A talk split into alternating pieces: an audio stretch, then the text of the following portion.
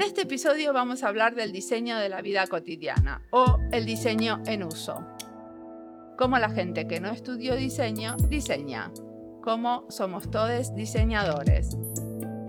Una manera de diseñar es usar la silla hecha para sentarnos de otra manera, para poner un clavo en la pared o para dejar la ropa que usamos al día siguiente.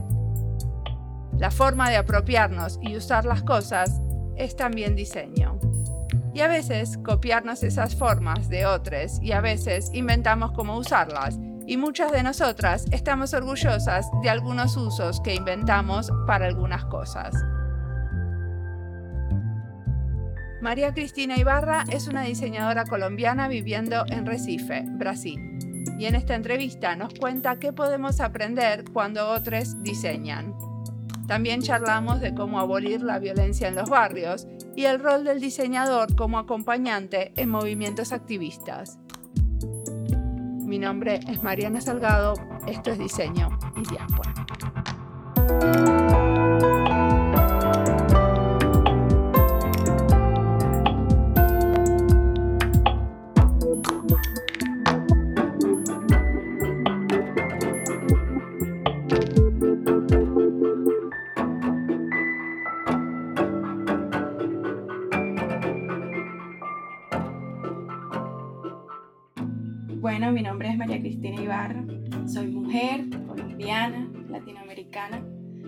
Diseñadora industrial. Eh, hice mi doctorado aquí en Brasil, en la Universidad Estatal de Río de Janeiro, y hice una pasantía doctoral en Copenhague, en Dinamarca, en el COACH, en el Centro de Codiseño. Actualmente estoy trabajando aquí en la Universidad Federal de Pernambuco, en Brasil, en Recife. Y bueno, esa soy yo. Perfecto. Y decime, ¿cómo fue que se te ocurriera hacer un doctorado a Brasil, a Recife? Bueno, yo el doctorado lo hice en Río y no empecé en el doctorado. Yo me vine a Brasil a estudiar una maestría. Entonces, bueno, ¿cómo fue ese proceso? Fue un proceso, la verdad es que yo no tenía planes de venirme a Brasil. Yo quería irme a estudiar a Italia. En aquel momento yo estaba trabajando en la universidad donde terminé, en Barranquilla, Colombia, en la Universidad del Norte. Y yo quería irme a estudiar en algún lugar, hacer una maestría, porque en Colombia las maestrías y los doctorados son muy caros en diseño.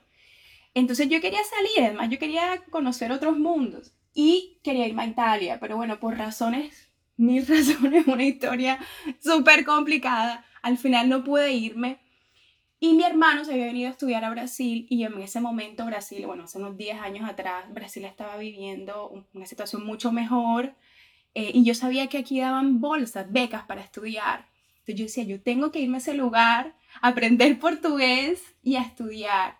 Entonces fue como buscando oportunidades que llegué a Brasil. Primero yo me vine a aprender portugués, estuve aquí haciendo un intercambio, daba clases de español en, una, en una ONG, una experiencia muy interesante.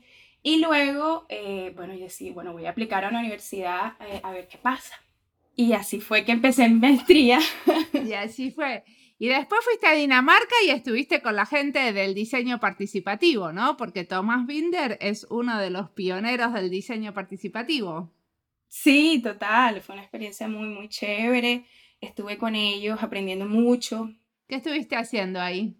Fue en mi tercer año de doctorado, entonces ya yo había hecho una parte del trabajo de campo y yo llegué a Dinamarca a, con ese trabajo de campo a analizar qué había pasado ahí. Entonces Thomas me ayudó como a entender. Hicimos un trabajo a partir de un libro que se llama The Method of Hope, que es un, lo escribió un antropólogo japonés.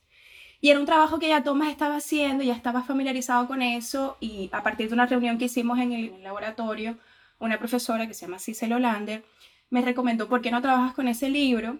Y empecé a trabajar en, con ese libro que también que muestra una, eh, bueno, el autor hace como una etnografía de ese pueblo, de, su, eh, los Subabú en Suba, y explicar cómo es que ellos entienden la cuestión de la esperanza, porque es un pueblo que había sufrido mucho, pero al, final la esperanza continuaba viva. Continuaba viva.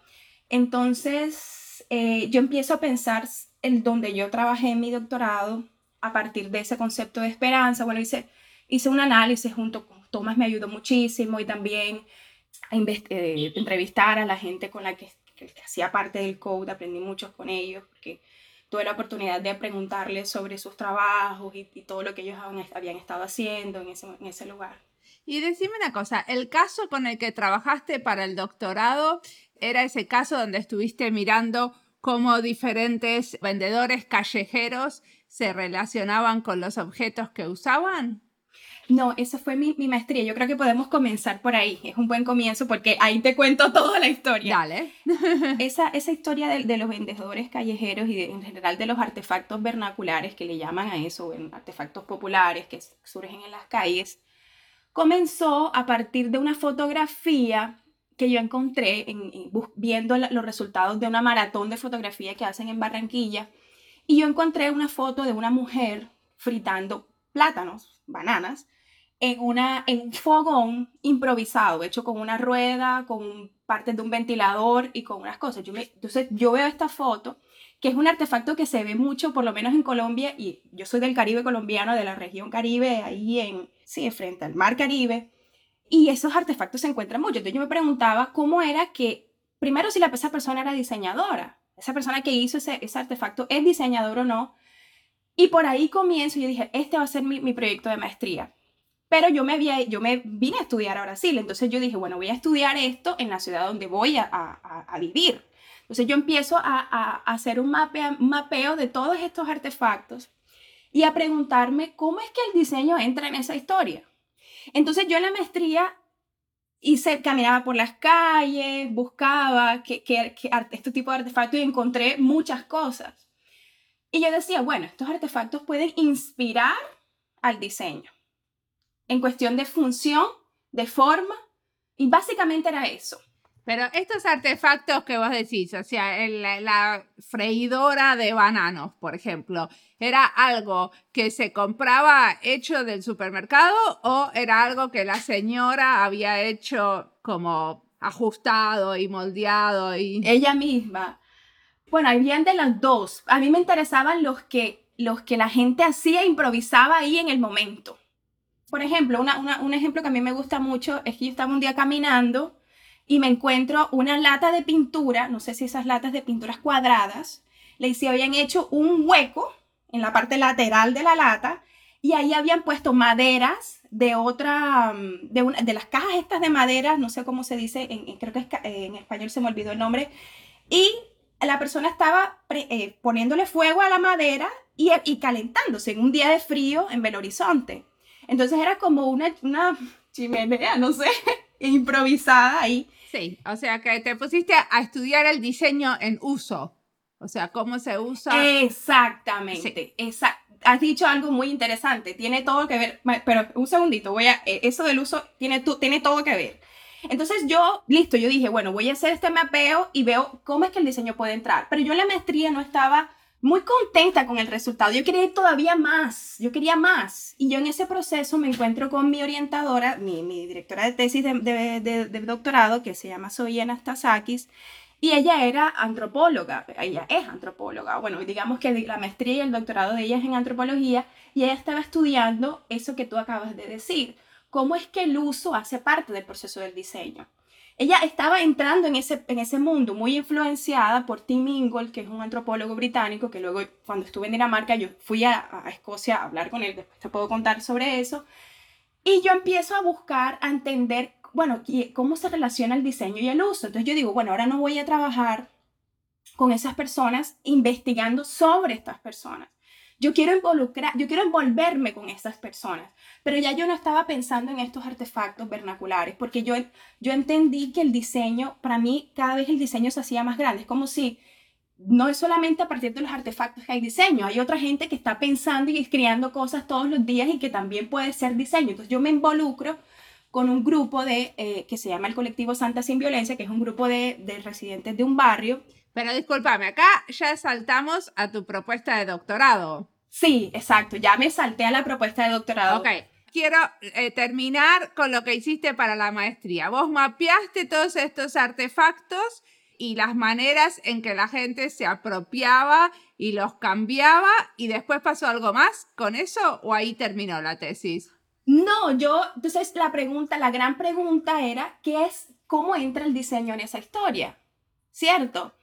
En ese momento yo pensé, bueno, el diseño puede inspirarse en la, eh, pero no me, no me gustaba la respuesta. Inspirarse en las formas, en las formas morfológicas, o sea, en la forma del objeto y en el uso. O sea, yo me imaginaba que los diseñadores podrían eh, buscar ideas en, esas, en, esas, en esos artefactos. ¿Y vos encontraste alguna idea en esos artefactos? Bueno, varias, habían varias cosas. Por ejemplo, yo también estuve buscando aquí en, eh, esa, en esa investigación y mientras, no solamente en las calles, sino también en, en, los libros. Por ejemplo, aquí había, aquí se crearon unas, unas tejas que tenían una botella en el medio para crear luz en las casas.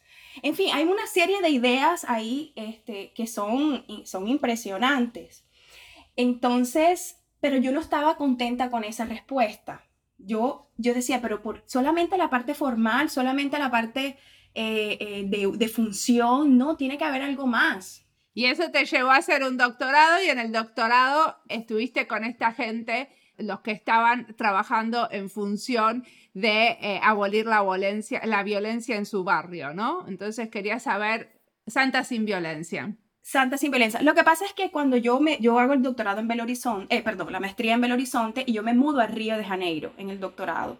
Entonces ya las condiciones habían cambiado un poco. Ya yo no tenía, digamos que ya esa, esa investigación que yo había hecho de los artefactos, la había dejado un poco atrás porque no, fue no era la misma ciudad, no era la misma universidad, no era el mismo, la misma directora de tesis. Entonces yo empiezo a, también a relacionarme con otros temas como el diseño participativo, el diseño, design anthropology el diseño antropología. Y, y vienen otras cuestiones. Yo digo, bueno, me voy a unir a estas personas no con el objetivo de hacer una investigación sobre ellas, que era lo que yo estaba haciendo en la maestría, sino hacer una investigación con ellas, ¿cierto? Ese con que es tan importante. Y yo me uno a estas personas, eh, a este grupo, que la verdad fue un grupo que yo fui a la primera reunión de ese grupo, o sea, yo, yo hice parte de la, de, la creación del propio grupo, de este colectivo de residentes en, en, en, Santa Teresa, que era un barrio, Santa Teresa es un barrio de Río de Janeiro, los que conocen Río, queda muy cerca a Lapa, a los arcos de Lapa, que es como uno de los, de los puntos más turísticos de, de, de Río, ¿sí? Y Santa Teresa en, sí es un punto turístico, es un barrio que tiene tranvía eh, y es un barrio muy turístico en general, pero es un barrio que queda en un, en un cerro, en, en una montaña y tiene, digamos, un barrio artístico y que tiene problemas de violencia, como, como todas nuestras ciudades latinoamericanas.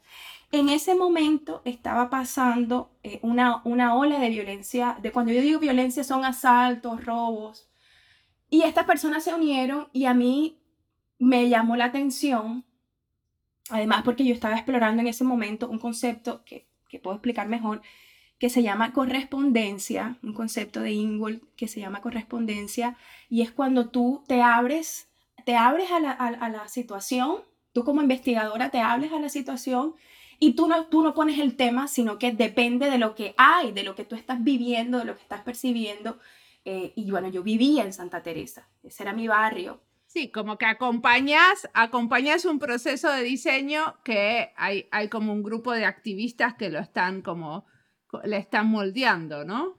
Y lo están llevando a cabo. Exactamente, exactamente. Ese grupo era un grupo lider, liderado especialmente, o ella fue la primera que empezó, fue una, era una, una actriz, una actriz de circo, pero claro, vivía ahí en Santa Teresa y, y, también empezó a llamar a sus amigos, a otras personas que, que no hacían parte, no, eran, no, no, los conocíamos, y entre esas yo, yo no la conocía.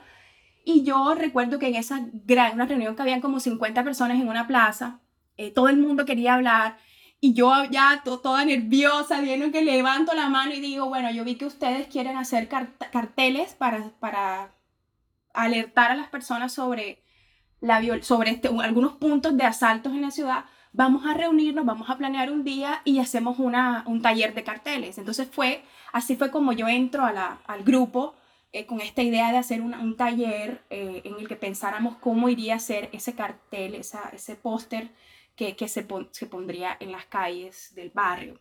Entonces, esa fue tu intervención, hacer un taller de carteles, sí. Exacto, esa fue mi primera intervención, pero yo trabajé con el colectivo durante un año fue un trabajo, hicimos varias cosas, entre ellas reuniones, después de, esa, de, esa, de pensar ese, ese póster, hicimos una, una manifestación, un protesto en, en medio de, una, de la plaza principal del barrio, que se llama Largo dos Guimarães, y ahí, bueno, estuvimos haciendo varias intervenciones, habían gente haciendo camisetas, stencils, habían, habían unas payasas hablando en un, en un megáfono. Fue un día súper eh, de, de, estar todo el mundo juntos, de también conocer más gente del barrio. En fin, y a partir de eso hicimos otras reuniones. Y mientras tanto, yo lo que iba haciendo era intentando corresponder, y otra vez viene esta palabra, con lo que iba surgiendo ahí en el, en el colectivo. Bueno, yo también hice, hice trabajos de, diseñadora muy tradicional, como hacer un, un flyer para colocarlo, repartirlo en las calles, o entonces hacer un evento en Facebook, o entonces hacer toda esta divulgación en las redes sociales, esa parte también la hice, pero también estaba, yo también quería traer otras cosas al colectivo, que no fuera solamente esa parte gráfica, bueno, traje, eh, otras ideas también, y fuimos trabajando hasta que el colectivo decidió hacer una reunión con la policía. Esa parte no, no, la, no estaba planeada desde el principio. De hecho, nada estuvo planeado y pienso que fue, fue algo muy orgánico que fue surgiendo en el proceso y eso es algo que me gustaba mucho y tiene que ver con lo que estábamos hablando del uso, porque yo, yo entiendo que el colectivo fue, fue creando un proceso de diseño. ¿En, ¿En qué sentido? En, que, en el sentido de que en la medida en que fuimos andando, caminando, las, los planes fueron surgiendo.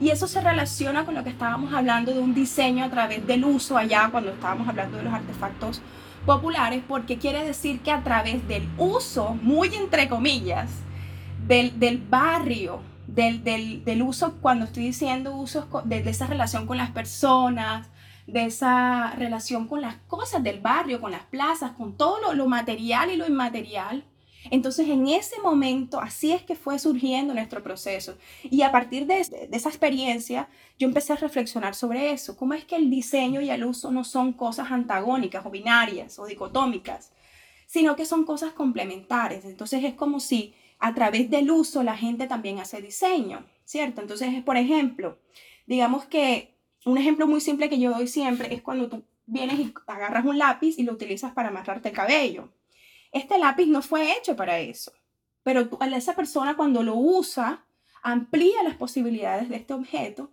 y de alguna manera las posibilidades de uso de este objeto o las posibilidades en general del objeto y de alguna manera está haciendo diseño.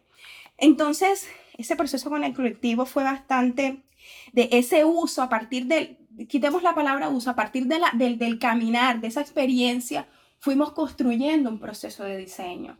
Y yo bueno, yo lo veo así, o un proceso, digamos un proceso que no tiene que ser de diseño, pero yo lo puedo llevar al diseño y pensar a partir de eso cómo los procesos de diseño se dan. Entonces, si yo pienso el diseño así, un diseño que se construye en el hacer, en el andar, esto es muy influenciada por Ingol y él me recuerda, hay una frase en español que se llama caminante no hay camino, se hace camino al andar. Una canción de Serrat, ¿no? Una canción de Serrat, pero que es de un poeta español, ahora se me olvida el nombre, y exacto, exactamente eso. Entonces, ¿Cómo es que uno en el diseño hace camino al andar? ¿Cierto? Y yo creo que eso fue lo que, una de las, gran, de las gran conclusiones, de las grandes reflexiones que, que me trajo ese trabajo con el colectivo. Un diseño que se construye en la medida en que vamos andando. Entonces, eso hace que no sea ese diseño que, que, tenemos, que pensamos en el que, el diseño tradicional, en que tenemos un plan y después ese plan lo llevamos al mundo, así sea teórico, el diseño se, relaciona con esa parte de que tenemos un plan y ese plan lo llevamos a la acción, sino que es un, es un diseño que se va haciendo en la acción. Y no solamente que lo hacemos, sino que lo experimentamos, porque cuando hacemos estamos experimentando también, o sea, cuando yo estaba en Santa Teresa o cuando todos los del colectivo estamos en Santa Teresa haciendo cosas, esas cosas también nos estaban transformando. Entonces es un diseño que también es un proceso que, en el que la experiencia, estar ahí en campo, estar ahí se envolviendo con las, con las cosas, eh, disfrutar el proceso, ese proceso también te transforma. Entonces es un proceso en el que haces, pero también tú te transformas. Y yo creo en el diseño así, como una cosa, un diseño en el que hacemos una acción, pero también esa acción nos, nos, transforma, nos educa. Una una pregunta, o sea, concebido así también todos somos diseñadores, ¿no? Eso entra como en línea con esa famosa premisa de que si todos nosotros estamos como construyendo nuestra vida cotidiana y apropiándonos del contexto en donde vivimos, somos todos diseñadores.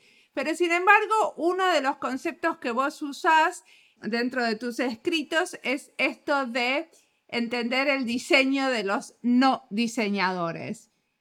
Que es un poco una paradoja, porque decir que alguien no es diseñador es decir, o sea, solamente los diseñadores somos los que estudiamos diseño y los otros son los no diseñadores. Entonces, ¿eso me lo explicas un poquito? Claro, claro que sí. Bueno, eso, esa, esa expresión del diseño por no diseñadores, yo la utilicé en mi maestría. Y en aquel momento, digamos que la reflexión estaba tan profunda. Yo lo que intentaba decir en ese momento era que hay un diseño, digamos como diseño que, que surge en las universidades, ¿cierto? Y otro diseño que surge fuera de las universidades, digámoslo así. Y por eso lo llamé diseño por no diseñadores. Puede ser un poquito contradictorio. Yo diría que en este momento no lo llamaría así, porque me parece que se crea eh, una, una, dicotomía ahí entre diseñadores y no diseñadores. Es difícil de, de, de, decirlo, porque es un diseño que... Y otra cosa, hay, hay gente que, bueno, aquí citando a Alfredo Gutiérrez, que, que es nuestro amigo y un investigador muy reconocido, él, dice, claro, hay que, no se puede llamar de diseño a algo que las personas no llaman de diseño, ¿cierto? Y yo, estoy muy de acuerdo con eso. Tal vez el diseño tiene otros nombres. Entonces es, un tema difícil, realmente es un tema difícil. Yo diría que hay, sí, todos somos, todos somos diseñadores, hay un diseño que surge en la vida cotidiana, un diseño que aprendemos en la universidad y que esas prácticas se complementan, o debe, por lo menos debería ser así.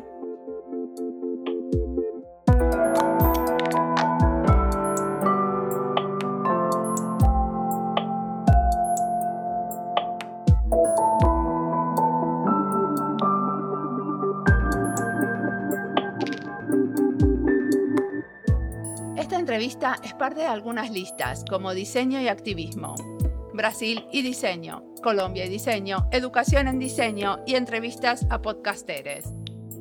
Esta última lista la hicimos con otros podcasteres de diseño. Tenemos una red. Si tienes un podcast de diseño y ya publicaste cinco episodios, estás muy invitada a unirte. En las redes nos encuentran como arroba podsdiseño. Varios de nosotros nos entrevistamos mutuamente para nuestros podcasts y ahí ponemos las entrevistas donde hablamos de diseño, pero también de esto de comunicar diseño a través del podcast. Esta es, por ejemplo, la quinta entrevista que hago donde hablamos de podcast. Antes entrevisté a podcasteres de Chile, México y Venezuela. Sigamos escuchando a María, que nos va a contar también sobre su podcast Sentí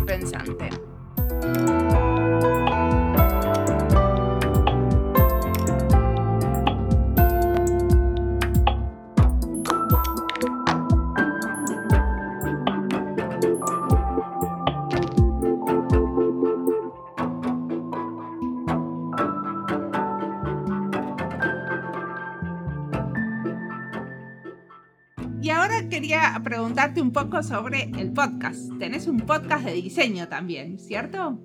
Sí, tengo un podcast de diseño. Se llama Podcast Pensante. Este podcast surge como un spin-off de un podcast que, que hacen aquí en Brasil que se llama Visualmente. Es un podcast que hacen unos amigos y ellos me invitaron ¿Pero qué quiere decir que es un spin-off? O sea, que surge a partir de otro podcast, pero el otro podcast, ¿cómo te ayuda a vos? Ah, bueno, esto es una, aquí en Brasil se es una parcería. Una colaboración. Una colaboración, exacto. Ellos me ayudaron con la parte de la plataforma de, de divulgación de la plataforma en Spotify, en todas esas plataformas. Eh, y también un poco con, con, ayuda, no sé, ayuda técnica. A veces cualquier, cualquier duda que yo tenía los llamaba, les preguntaba, porque ya tienen mucha experiencia haciendo podcast sobre diseño ah, aquí en Brasil. ¿Y el, el, tuyo lo haces en portugués y en castellano o sentipensante? Sentipensante, bueno, ellos primero querían que yo hiciera un podcast en portugués, eh, disculpa, en español. Pero yo no quería, porque yo quería que mis alumnos, yo soy, profesora, mis alumnos de pregrado pudieran entender el podcast, en, en, sí, pudieran entender y escuchar el, el podcast Aquí en Brasil normalmente los estudiantes de pregrado no hablan mucho español.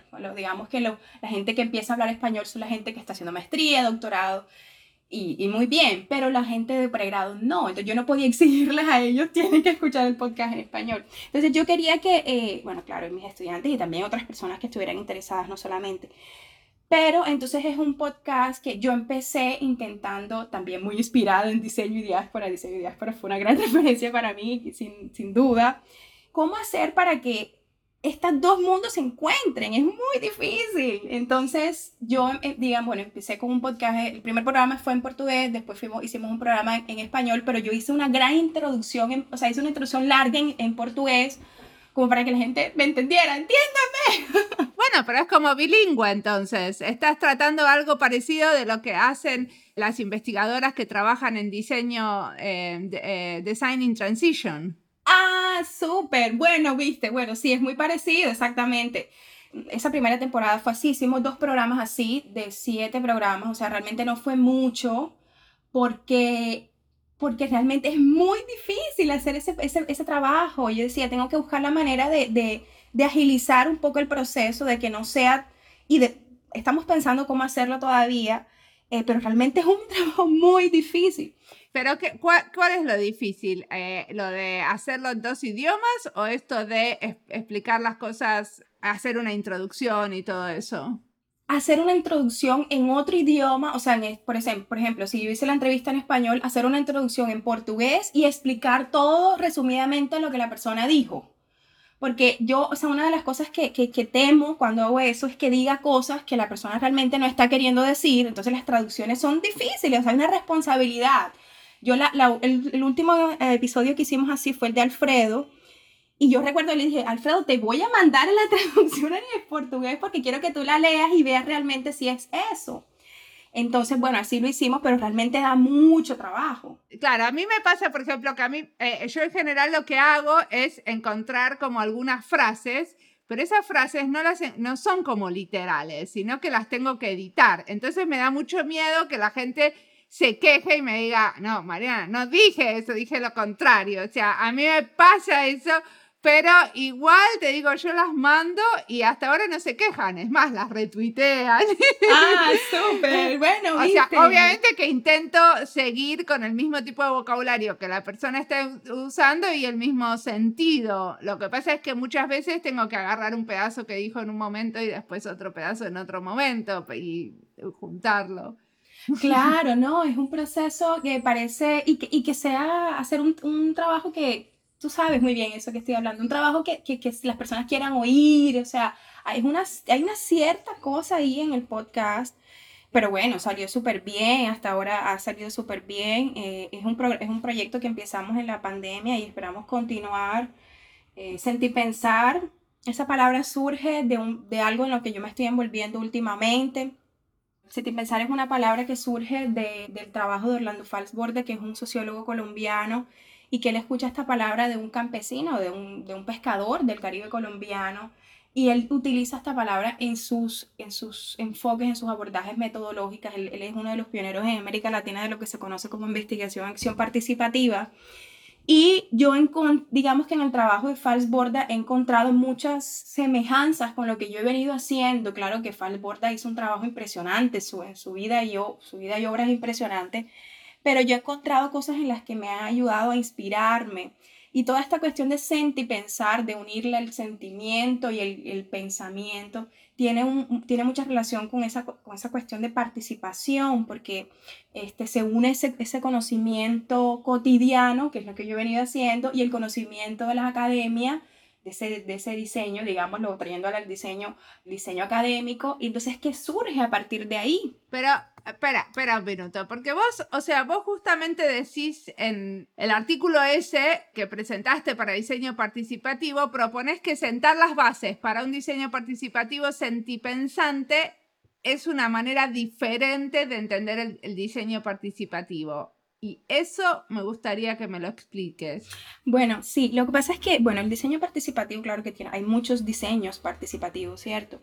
Pero yo lo que estaba intentando valorar en, en esta cosa del, del sentipensar es la experiencia del diseñador salir del, del, del computador o de salir de, que sean pequeños momentos en que el diseñador va y viene, sino tener la experiencia completa, como yo, como lo que vivía en Santa Teresa. Yo vivía en ese barrio, eh, hacía parte de todo ese movimiento, entonces fue un proceso bastante de inmersión.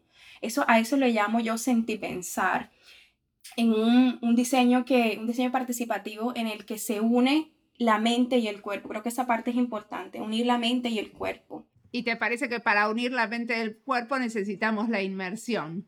Sí, necesitamos la inmersión, porque en la medida en que, en la medida en que estamos en, en campo, digámoslo así, experimentando con nuestro cuerpo, con, con, seguridad van a salir otras cosas. Yo, yo en Santa Teresa, por ejemplo, una de las cosas que yo, yo me puse muy miedosa en la ciudad, eso fue muy raro porque yo siempre he sido una persona que me gusta viajar, me gusta aventurarme, y Santa, en Santa Teresa por ver tanto, por conocer tantos casos todos los días de personas siendo asaltadas, de, de casas siendo robadas, yo me volví muy miedosa. Entonces yo, yo decía, pero esto qué tiene que ver con mi investigación? y entonces, claro, tiene que ver porque cuando eliminamos, no es que el miedo me va a hacer, bueno, probablemente sí me va a hacer, me va a hacer actuar diferente, pero eliminamos en la investigación, normalmente eliminamos los sentimientos y no nos damos cuenta que a partir de que esos sentimientos hacen parte de no hacer una investigación completamente en la que vas, recopilas datos y te vas, sino en la que tú estás ahí, en que tú decidiste poner tu cuerpo en ahí, eh, eh, en el que decidiste observar, sentir, pensar, ¿cierto? Entonces es una investigación, un proceso de diseño, si lo podemos pensar así, porque yo, digamos que la ciencia, en general el método científico ha influenciado mucho a los métodos de diseño, entonces podemos pensarlo de las dos maneras cómo es que esa experiencia toda en la que hay sentimientos, en la que hay percepciones, en las que hay otras cosas para allá, más allá de la reflexión, eh, hacen parte del proceso. Entonces hay que estar conscientes de eso, porque en la medida en que podemos estar más conscientes, podemos responder, esta es la, la, la, palabra, la palabra correspondencia, tiene que ver con esa respuesta que damos cuando a partir de lo que estamos viendo, de lo que estamos percibiendo, de lo que, de lo que estamos ahí viviendo, entonces, un diseño como correspondencia tiene que ver con, esa, con abrir nuestros sentidos y poder responder, poder intervenir de tal manera que sea una respuesta a lo que estamos viniendo, no un plan que teníamos ya hecho en casa, ¿cierto? Sino que es algo que surge ahí, con las personas, con la gente, con, con, con la comunidad, con las cosas. ¿Y por qué decís que esto es una manera de hacer más latinoamericana? Ah, listo. Bueno, primero porque eh, Fals Borda es latinoamericano. Y yo en mi, en mi maestría, en mi, perdón, mi doctorado, a pesar de que yo había estudiado Arturo Escobar, y él me dio una, unas bases importantes para entender todo este movimiento latinoamericano, yo había enfocado mucho mi trabajo en Tim Ingold, ¿cierto? Entonces yo decía, es muy, era muy raro porque eh, eh, Fals Borda, yo soy de Montería, que es una ciudad que queda al norte de Colombia, y Fals Borda es de Barranquilla, cerca y él hizo sus primeros trabajos en Montería. Entonces yo, yo sentía, una, era una cosa como que algo me estaba llamando ahí. Yo decía, este señor vino y el primer trabajo que él hizo sobre investigación, acción participativa, era, eh, fue en mi ciudad. Yo decía, tengo que entender esto, porque ¿cómo, cómo no? Ese fue Falsborda, pero Falsborda no era brasilero. No, no, no, Falsborda es, es colombiano. De hecho, él es él es, de, él es de Barranquilla. lo que pasa es que, bueno, Falpota vivió muchos años en, en, en, Bogotá. Él fue, el que, él fue el que inauguró la Facultad de Sociología en la Universidad Nacional, que es una de las universidades públicas más importantes de Colombia y de las universidades más importantes de Colombia, en fin. Entonces, ¿por qué, por qué esto es más latinoamericano? Bueno, porque él, cuando él, él hizo su, su doctorado en, en, Estados Unidos y la maestría y el doctorado en Estados Unidos, cuando él vuelve a, a Colombia y él empieza a hacer sus trabajos de campo, él dice que esos trabajos, eh, digamos, las teorías que él había aprendido en Estados Unidos y de, los autores europeos y también no correspondían a la realidad latinoamericana o la que él estaba viendo ahí. Y yo entiendo, digamos que no lo dice así tan explícitamente, pero lo que yo entiendo es que cuando, cuando nosotros hablamos, por ejemplo, de desarrollo, eh, ese desarrollo hace, muy, y que Arturo Escobar, claro, habla sobre eso también, se relaciona mucho con las ideas de las élites, que quieren desarrollo tecnológico, ¿para quién? Normalmente para los dueños de las empresas, para los dueños de los bancos, para los dueños de la, gente que tiene dinero. Pero ¿y qué pasa con la gente que no tiene dinero? Que son muchos de, de los, latinoamericanos. Entonces, ¿qué pasa con cuáles son las necesidades, los deseos de esa gente? Entonces, él se fue dando cuenta que lo que él había aprendido en relación a, a las teorías de la sociología no se encuadraban y él empezó a buscar, a entender que él necesitaba eh, escuchar más a la gente. Él empezó a llamar a eso de ciencia ciencia propia, o sea, la gente, lo que la gente, el conocimiento cotidiano de las personas. Y cómo ese conocimiento se puede unir con la academia, porque no es no unirlo, sino al contrario, unirlo. Y de ahí pueden surgir otras cosas que van mucho más allá de los intereses de la élite, sino de los intereses de nosotros, de, lo, de la gente más que necesita más. Entonces, por eso, por eso lo, lo veo como una perspectiva más latinoamericana de hacer diseño. Perfecto. Y decime una cosa, ¿qué cosas te inspiran en este momento? Bueno, en este momento este, estoy trabajando en un, estoy leyendo y escuchando también el trabajo de Joan Rappaport, que también es una, una investigadora que, de los Estados Unidos, pero que ella ha hecho un trabajo increíble en Colombia, ella justo trabajó con, con, con el archivo de Falsborda, pero me, me, llama, el archivo de Falsborda quiere decir un trabajo, eh, un lugar donde hay una biblioteca, donde hay muchas, muchos, muchos material sobre Falsborda. Pero me parece interesante, muy inspirador todo el trabajo de ella porque es un trabajo que ha sido lento, que ha sido muy, muy detallado, muy, muy trabajoso, con mucha persistencia. Y ella, eh, entrevistándola, ella me dijo una frase que, que me encantó y ella dice, la, investigar no es recopilar información, es imaginar posibilidades. Y toda esa, esa la investigación como imaginación de posibilidades, pues me lleva mucho al diseño, porque en el diseño eso es lo que hacemos, imaginar posibilidades. Entonces, bueno, eh, digamos que eso es algo de los que estoy trabajando y leyendo en este momento. ¿Y qué libro me recomiendas de ella, de Joan Rappaport? Ella tiene un libro que se llama Cowards Don't Make History y en, hay una versión en español que El cobarde no hace historia, eh, que es el último libro de ella. Ok.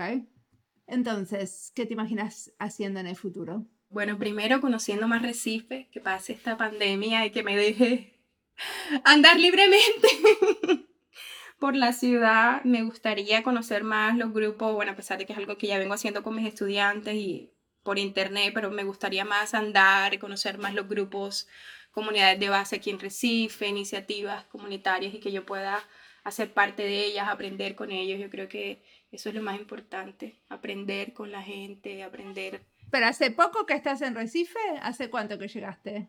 Sí, llegué en el 2019, entonces, un, digamos, pasé todo el 2019, yo terminé mi doctorado en 2018, de hecho, yo pasé aquí en el concurso, que se hace un concurso para ser profesor antes de terminar el doctorado, entonces yo terminé mi doctorado y de una me vine a trabajar acá en el 2019 y justo después de ese año entramos en pandemia, entonces mi trabajo hasta ahora ha sido, eh, bueno, dando clases por internet y bueno, todo lo que podamos hacer por internet, que también hay muchas posibilidades. Y decime una cosa, ¿estuviste usando el podcast en la educación, en tus clases? ¿Estuviste usando, si no es tu podcast, otros podcasts? Claro, también, sí, los podcasts son, me parece que son una herramienta súper interesante eh, para trabajar en las clases y no solamente en las clases, ¿sabes? Yo pienso que eh, es una manera de, también hacer, de utilizar un, idioma, un lenguaje más, menos académico. Eso es una de las cosas que me encantan de los podcasts, es que cuando tú hablas eres menos académico que cuando tú escribes un paper. Entonces es más fácil de entender. Bueno, hay gente que no, pero digamos, creo que... Eh, que, que, el podcast puede dar esa, esa posibilidad de llegar a más gente fuera de, de, las universidades, también de conectar otras universidades. Y sí, sí lo he utilizado en mis clases. Estoy de acuerdo totalmente, pero ¿qué les hiciste hacer? ¿Les hiciste escuchar podcast y después qué hacían tus alumnos? Ah, bueno, no, eh, discutirlo en clase, lo íbamos discutiendo pedazo por pedazo, eh, las entrevistas, eh, y también con las alumnas con las que hicimos el podcast, porque el podcast la verdad surge como un proyecto de extensión y lo hice con, alumna, con alumnas del departamento. Entonces, ellas estaban también más, más envolvidas con todo y también hicimos, este, comentábamos lo, que lo que hacíamos en las entrevistas, en fin, todo esto. ¿Y las entrevistas las haces con ellas o las haces sola? Las hago sola, pero ellas me ayudan en toda la parte de investigación de, las, de los entrevistados y ellas mandan preguntas. Entonces, normalmente leo una de las preguntas que mis alumnas les hacen a los entrevistados y hacemos así. ¿Y la universidad te apoya, o sea, también financia el podcast? No, de nosotros nos conseguimos una, un incentivo de la Secretaría de Cultura eh, y nos ganamos ese incentivo y a partir de, de, ese incentivo económico pudimos financiar varias cosas dentro, de la, sí, dentro del, del proyecto. La universidad me, da, me, me, ayuda con las alumnas porque eso cuenta para ellas como actividades complementarias, entonces, bueno, es algo, pero toda la parte financiera la, la conseguimos con la Secretaría de Cultura de aquí de Recife. Buenísimo. Bueno, muchísimas gracias por la entrevista. Ay, a ti, Mariana, me encantó. Muchísimas gracias.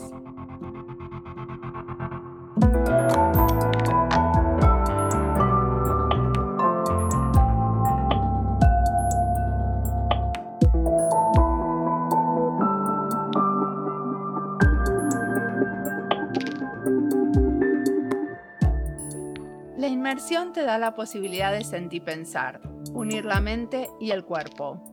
Y creo que justamente esto nos quitó la pandemia, la posibilidad de inmersión que teníamos en muchos eventos presenciales entre diseñadores como jams y hackathons.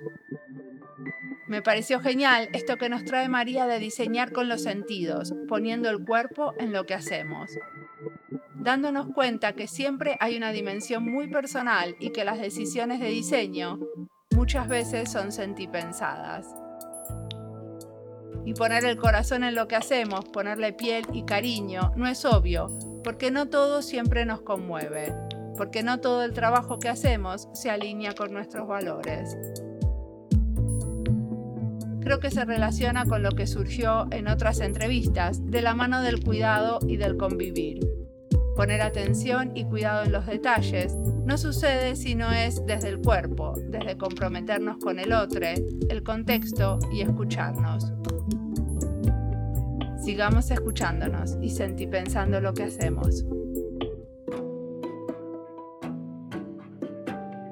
Como siempre, la música del podcast es de Antonio Zimmerman. El diseño de sonido es de Julián Pereira. Este podcast está publicado con licencia creativa común con atribuciones. Esto fue Diseño y Diáspora. Pueden seguirnos en nuestras redes sociales, en YouTube, Instagram y Twitter, o visitar nuestra página web diseñoydiaspora.org. No olviden recomendarnos. Nos escuchamos en la próxima.